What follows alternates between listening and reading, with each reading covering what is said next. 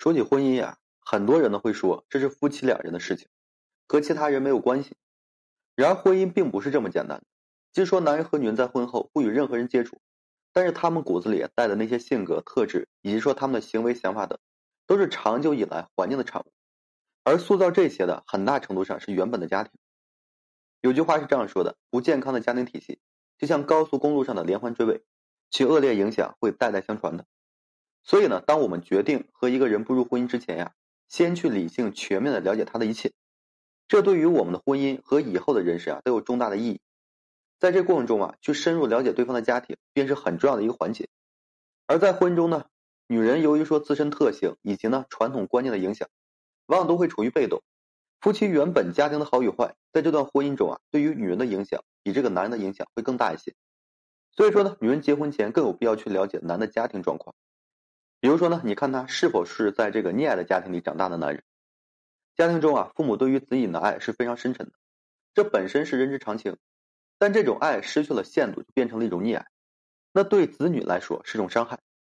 在过分溺爱的家庭环境里长大的这个男人，他的性格和思想，往往呢都会出现问题，骨子里都会以自我为中心的一个趋势，不懂得为别人去考虑，凡事啊都要求别人迁就自己。同时呢，他对别人的付出啊，往往也是不懂得感恩，只会一味的索取，不求回报。而过分溺爱儿子的父母啊，他们对于儿子的婚姻也很难做到公正。当婚姻出现问题的时候呢，也只会袒护自己的儿子，团结一致啊，对付儿媳妇这个外人。男在父母的撑腰下，更是会理直气壮。在这样的婚姻里啊，女性是很难幸福的。另外，你要看他是否是在重男轻女的家庭里长大的。如果说溺爱会毁掉一个男的性格，那么重男轻女会腐蚀男的思想。婚姻中呢，男人和女人应该是平等的，都需要对方的尊重。而重男轻女是对女人的一个轻视和伤害。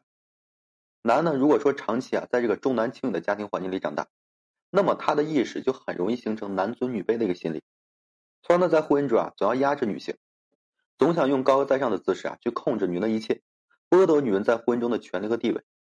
而有这种思想的父母啊，更是不会对儿媳有太多的顾虑，有的只是各种要求和限制。尤其是在将来生育儿女的问题上，更会给你啊带来制造不少的压力。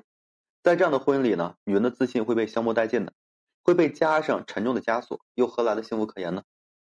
再者，你还要看他的门风是否说比较正一些。我们常讲这个上梁不正下梁歪，虽然不能说这是绝对的事情，但是在这样的家庭中走出来的，还能说一尘不染，确实很难。都说啊，龙生龙，凤生凤，父母是怎样的人，那么这个男人。也会或多或少带有一些这样的特性。一个家风不正的家庭里成长的男人，他的三观很难公正，很容易养成许多不好的品质，比如说毫无责任心、毫无诚信、毫无忠诚等等。而这些呢，即便在平时的生活中啊，都显得是极端的性格，在婚姻中更是种伤害。女人加入这样的家庭，除了伤害，还会受到这种家风的一个影响，让女人自身的性情啊发生巨大的改变。如果说以后啊养育这个子女，也同样会受到影响。让孩子呢成为一个低层次的人，所以呢，婚姻可以是件美好的事情，也可以是件懊悔终生的事情，区别就在于最初的一个选择上。所以呢，女人在面对婚姻选择的时候呢，一定要慎重。除了恋爱时那份浓浓的爱之外，还要懂得理性的去分析，尤其是男人所处的家庭。